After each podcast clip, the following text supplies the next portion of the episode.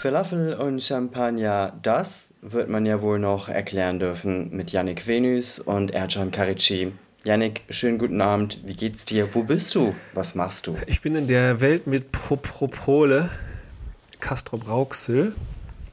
Und äh, ja, habe heute einen Vortrag gehalten. Es hat großen Spaß gemacht. Morgen gibt es noch einen Workshop mit daher. Du warst auch schon mal hier, ne? Glaube ich. Mhm. Wir kennen die gleichen ja. Leute hier, lustigerweise. Ja. Und Wunderbare Menschen. Deswegen sitze ich jetzt im Hotelzimmer und habe ähm, nicht das Mikro, was ich normalerweise habe. Deswegen klinge ich, glaube ich, seltsam. Aber das ist äh, besser als nichts.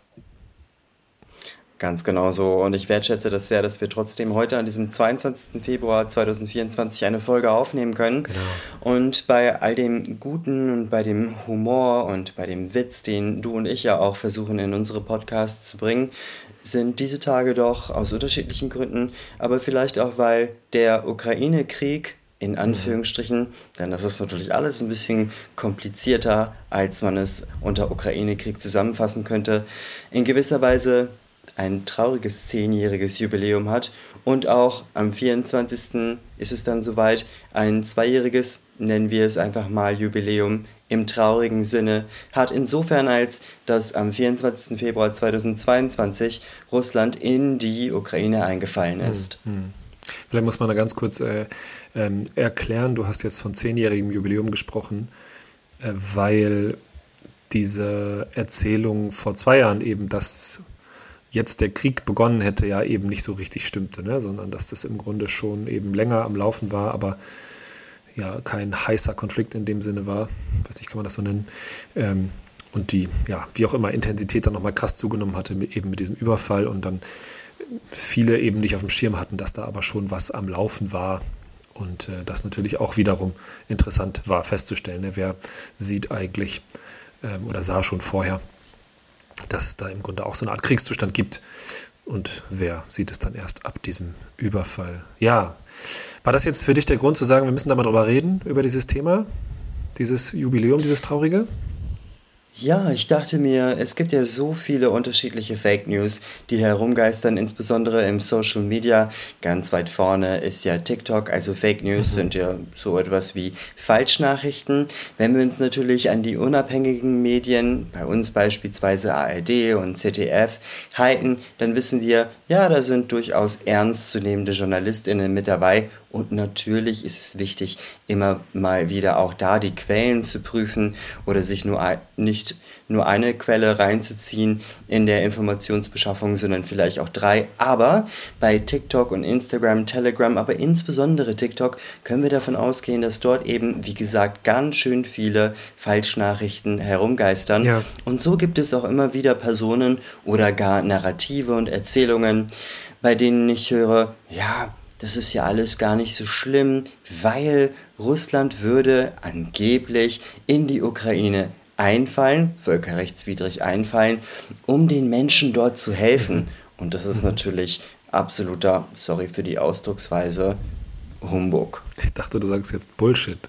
Für Humbug muss man sich nicht entschuldigen.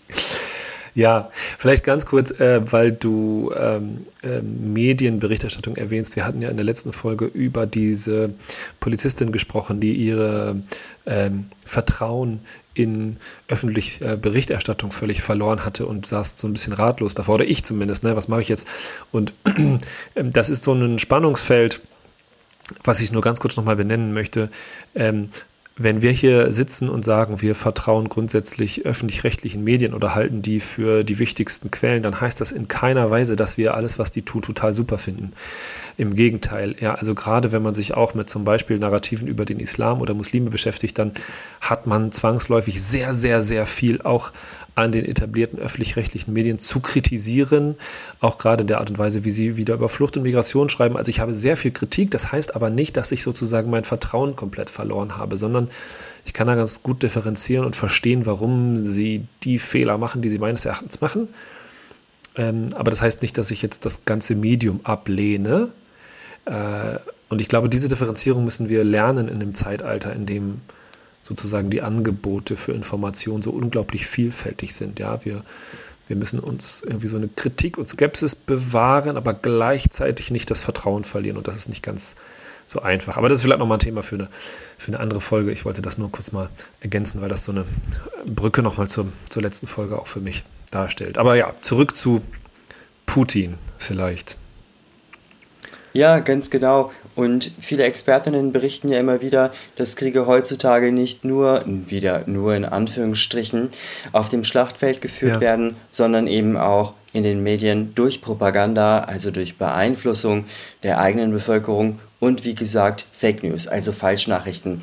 Und Gründe für Fake News können eben politische Einflussnahme sein, soziale Manipulation, aber auch Gruppeninteressen und Desinformation. Und in dem Kontext höre ich immer wieder, dass, naja, man mit Putin ja eigentlich auch schon verhandeln könne. Mhm. Mhm. Was sagst du denn dazu? Kann man mit so jemandem verhandeln? Ja, äh, die Frage ist, worüber und kann man über die Dinge verhandeln, über die man verhandeln möchte. Natürlich kann man verhandeln über Gas oder über Öllieferung oder über Waffen, aber ähm, ich denke nicht über den Frieden, so, so wie ich das sehe, hat er daran kein Interesse oder zumindest zum aktuellen Zeitpunkt hat er daran kein Interesse. Für mich gilt nach wie vor die, die Losung, ähm, ja, wenn, wenn Russland den Krieg stoppen würde, dann gäbe es morgen keinen Krieg mehr und wenn die Ukraine den Krieg stoppen würde, gäbe es morgen keine Ukraine mehr. Ich glaube, für mich hat dieser, dieser, dieser Satz nach wie vor nicht an Aktualität verloren und deswegen denke ich, ist Verhandlungen, also nichts, was man sozusagen kategorisch ausschließt und sagt, das ist jetzt erstmal die nächsten drei Jahre weg vom Tisch. Ich denke, es muss immer, Diplomatie muss immer mitgedacht werden. Aber ja, in diesem Fall? Was denkst du? Mhm. Also ich denke zuallererst mal, oder vielleicht muss ich den nicht ersten Punkt, sondern ja, quasi nochmal so, ein, so eine Mini-Information vorher bringen. Und zwar geht es uns natürlich nicht darum, die russische Bevölkerung generell zu bashen oder generell zu kritisieren, auch wenn uns immer wieder berichtet wird, dass ein Großteil der Bevölkerung in Russland hinter der Regierung Putins stünde en passant erwähnt, einer meiner besten Freunde ist Russe. Eine meiner besten Freundinnen ist gesagt? aus Belarus. Also, ja, sehr gut. Wie bitte? Hast du das gerade gesagt? Einer meiner besten Freunde ist schwarz. Ich bin kein Rassist. Eine meiner, eine meiner besten Freunde ist Russe. Und es geht wirklich nicht darum, die russische Bevölkerung zu bashen, weil insbesondere ja auch nach der, nach der Invasion äh, des russischen Militärs in die Ukraine auch in, unsere, in unserer Gesellschaft sich so Tendenzen der Spaltung gezeigt haben. Ja. Und meinetwegen äh, auch russische KünstlerInnen auch ausgeladen worden sind und so weiter und so fort. Ich will darauf weiter gar nicht eingehen. Ich will nur sagen, wie wichtig das ist oder betonen, wie wichtig das ist, dass wir versuchen, dennoch empathisch miteinander umzugehen. Aber um auf die Frage zu reagieren, Putin hat immer wieder bewiesen, dass er lügt. Er hat unterschiedliche, die unterschiedlichsten Politiker, aber insbesondere auch äh, PolitikerInnen aus Deutschland an seinem langen weißen Tisch einfach angelogen. Und deswegen hat er dadurch bewiesen, dass er keine wirklich vertrauenswürdige Person ist. Also Vertrauen, das muss man sich ja natürlich auch erarbeiten, beziehungsweise sich dem Vertrauen würdig zeigen. Und außerdem hat er vielleicht, könnte man das mit so einem imperialen Phantomschmerz beschreiben, immer, immer wieder signalisiert, dass er die, den Zerfall der damaligen Sowjetunion als einer der größten Katastrophen oder als die größte Katastrophe des 20. Jahrhunderts bezeichnet mhm, hat. Mhm. Und ich denke, das Allerwichtigste ist, dass man ihm seine Ambitionen unbedingt abnehmen sollte und trotzdem sehr skeptisch sein sollte, wenn er irgendwelche Versprechen macht. Ja, das ist so eine Tendenz, extremistischen Kräften zu unterstellen, sie meinen es gar nicht so schlimm. Ne? Das ist wieder bei deinem äh, jüdischen Taxifahrer, der die AfD wählen möchte, weil er denkt, die meinen gar nicht Faschismus, die sagen das nur. Ähm, das, was du jetzt gerade ansprichst, äh, leitet mich nochmal zu einer anderen äh, Überschrift für diese Folge, die ich spannend fand, weil also meine politikwissenschaftlichen Fähigkeiten halten sich wahrlich in Grenzen. Insofern habe ich jetzt, glaube ich, auch alles gesagt, was ich Kluges sagen kann oder auch nicht so Kluges zu diesem Thema. Aber wir haben ja in diesem Podcast auch immer die Frage, was hat das mit aktuellen rechten Tendenzen zu tun? Ja, und es gibt ja in der Rechten, gerade in der AfD, eine relativ offene Putin-Begeisterung. Und ich würde gerne nochmal mit dir erörtern, woher die eigentlich kommt. Und ich würde jetzt gerade, deswegen komme ich gerade darauf, das auch nochmal verbinden mit einer Putin-Begeisterung, die es eben auch in der Linken gibt. Und ich glaube, das, was du jetzt gerade ansprichst, nämlich den Zerfall der Sowjetunion als große Katastrophe zu sehen, das ist ja auch was, was in Teilen der Linken sicherlich so gesehen wird, auch zum Teil mit nachvollziehbaren Gründen, ja, mit, der, mit, der, mit dem Narrativ, das einzig wirkliche Alternativkonzept zu einem kapitalistischen System ist zusammengebrochen und so weiter und so weiter. Wie erklärst du dir das, dass es diese Begeisterung in linken, aber vor allen Dingen auch rechten Kreisen für Putin gibt? Was glaubst du, wer das kommt?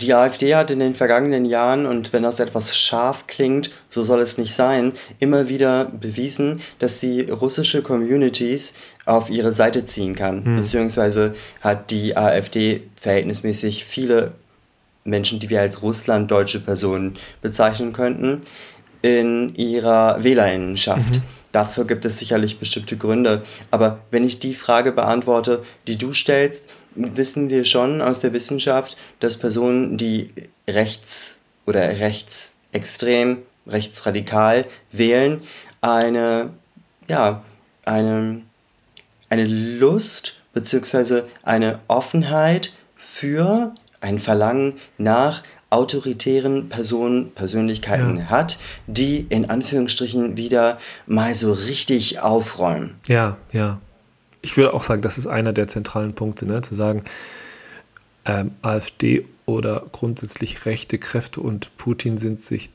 mit vielen anderen, ja, gucken wir nach Italien beispielsweise gerade oder nach Ungarn oder sonst wohin, einig darin, dass irgendwie Demokratie doch gar nicht so cool ist und dass es eigentlich viel toller ist, wenn es da einen gibt, der irgendwie hart durchgreift und diese ähm, dann quasi kleiner werden nochmal so antiliberale Werte äh, Abwertung, Anfeindung gegenüber queeren Menschen und so weiter. Also, also das verbindet sie ja alles in ihrer Ideologie, ne, denke ich. Also eine, genau, eine autoritäre Haltung, eine, Demo, eine Infragestellung von Demokratie, eine Ablehnung von liberalen Werten, irgendwie so, ein, so eine Sehnsucht nach Stärke und Klarheit der Vergangenheit.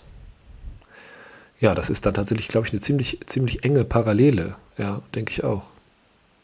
Tja, und was denkst du, warum kommt Putin so, zumindest in einigen Teilen, pauschalisieren wollen wir das natürlich nicht, der linken Community gut an? Ja, ich glaube, dass ich glaube, da steckt etwas drin, was man, wenn man in so einer mh, mm, klar eurozentristischen, westlichen, leichten, arroganten Perspektive auf die Welt steckt, nicht sieht. Und zwar, dass eigentlich die ganze Welt extrem genervt ist vom Westen. Vor allen Dingen von den USA natürlich, aber auch zum Beispiel von Europa, von der Proklamation irgendwelcher Menschenrechte, die dann an der anderen Stelle mit Füßen getreten werden und so weiter.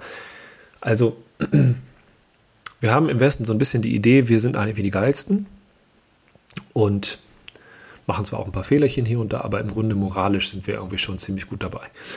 Und jetzt gibt es, glaube ich, das, wenn man das abgleicht mit der tatsächlichen Rolle, die Deutschland oder die Europa oder die der Westen in den letzten 500 Jahren Geschichten hatten, dann clasht das natürlich maximal. Also wir denken an Kolonialismus, wir denken an die Shoah, wir denken an andere Völkermorde, die aus Europa heraus und aus dem Westen heraus begangen werden, an die ganzen Kriege im Nahen Osten, Afghanistan, Irak und so weiter. Also das clasht maximal und aus einer außereuropäischen Perspektive denkt man so, hä, was ist, ihr seid eigentlich, ihr seid doof. Und ein bisschen, glaube ich, ist diese Begeisterung für Putin und ich glaube auch für Erdogan kommt gar nicht so sehr aus einer Identifikation mit den politischen Inhalten, sondern, also auch, aber auch aus so einer Trotzhaltung. Ist das zu paternalistisch, wenn ich das so sage? Aber ich glaube, aus so einer Trotzhaltung heraus zu sagen, die halten sozusagen, die bieten dieser westlichen europäischen Arroganz die Stirn. Und wir finden diese westliche Arroganz so doof, dass wir uns gemein machen mit Leuten, die zwar Menschenrechte mit Füßen treten, aber die wenigstens sich das nicht gefallen lassen. These, was denkst du? Tja, also wenn ich an russische Herrscher und Herrscherinnen denke, beziehungsweise eigentlich denke ich an eher an Herrscher, denn wenn wir zurückgehen an Katharina, also bis Katharina die Große, dann müssten wir ins 18. Jahrhundert gehen. Das ist sicherlich auch, wenn wir beispielsweise die Eroberung der Krim uns anschauen, durchaus relevant, aber darum soll es in diesem Podcast ja nicht gehen. Um auf deine Frage zu antworten, also ich denke da natürlich in allererster Linie an Stalin und an die unfassbar brutale Art und Weise, wie er selber mit seiner eigenen Bevölkerung umgegangen ist. Und vielleicht ist es jetzt ein sehr, sehr basaler, aber sehr günstiger Gedanke von mir. Ich denke mir nämlich, tja, also Fan von so einer Person sollte man definitiv nicht sein. Beziehungsweise, wie kann man denn Fan von so einer Person sein? Und wenn ich an Erdogan denke, und übrigens der Wahlkampf in der Türkei, der wurde ja viel mit identitätspolitischen Themen geführt. Also beispielsweise ist die AKP, die Partei von Erdogan, gar nicht so sehr eingegangen auf das Leid des Erdbebens. Es ging vielmehr darum, welcher religiösen Strömung des Islam du angehörst, ob du LGBTQ-Anhänger bist oder nicht, ob du Flüchtling bist oder nicht, die sowieso alle so schnell wie möglich wieder mhm. abgeschoben werden sollen. Also auf diese Art und Weise wurde der Wahlkampf geführt. Und das sind für mich, ich muss es leider so sagen, Stalin, Putin, Erdogan, natürlich kann man sie nicht eins zu eins vergleichen, aber ich packe die alle unter die Schublade Verbrecher. Ja, und ich glaube, den Leuten ist es egal. Also ich glaube, und das ist ein Phänomen, egal ist auch übertrieben, aber die, ähm, die Anti-Haltung gegenüber vorherrschenden anderen Narrativen, zum Beispiel eben westliche Arroganz, die ist so stark, dass Leute sich darauf einlassen. Und dass sie das ausblenden, sozusagen, was ihnen eigentlich äh, klar machen müsste, wie du schon sagst, solchen Leuten kann man, man kann kein Fan von solchen Leuten sein.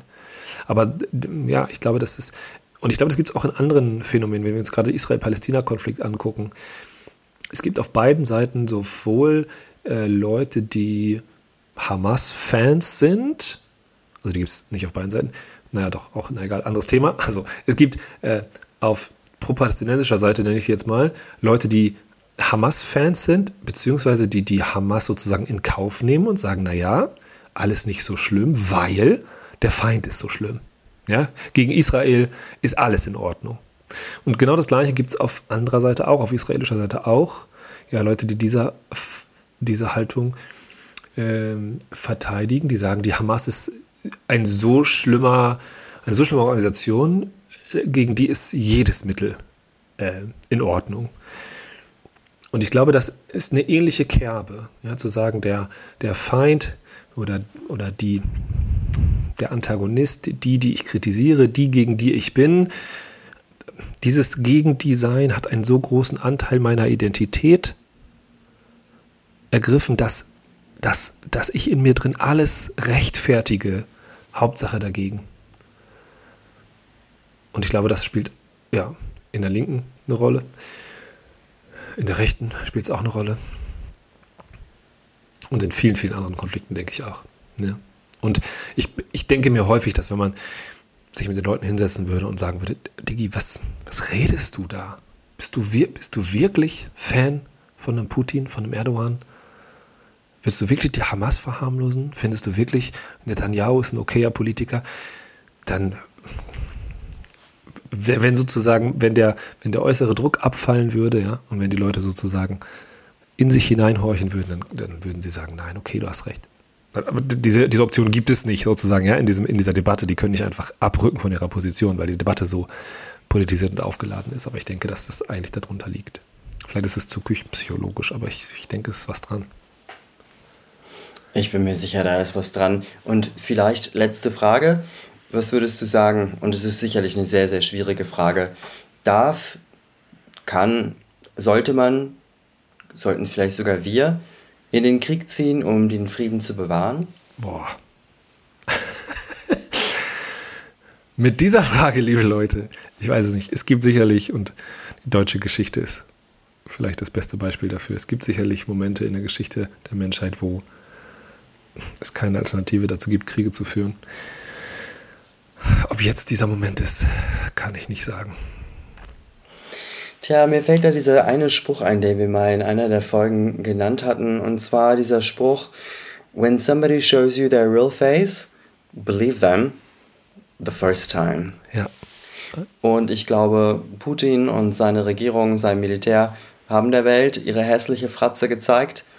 Mal abgesehen davon, dass er für mich ein Verbrecher und ein Lügner ist, würde ich sagen, wir sollten ihm ganz genau zuhören und seine Drohungen auch ernst nehmen und deswegen, mindestens deswegen, versuchen, zum einen als europäische Staaten zusammenzuhalten und des Weiteren auch besonders vorsichtig sein mit den Putin verherrlichenden Fake News bei Social Media.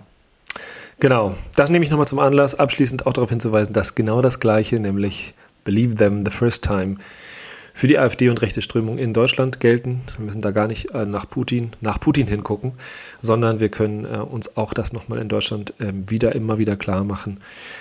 Ähm, die Frage, ob es da vernünftige Leute in der AfD gibt, mit denen man was anfangen kann, die ist geklärt. Es geht jetzt eigentlich nur noch darum, meines Erachtens nach diskutiert die AfD in sich nur noch, wie klar der, sie der Öffentlichkeit schon jetzt machen was sie vorhaben und wie sehr sie das noch hinterm Berg halten. Aber eigentlich liegen alle Karten auf dem Tisch.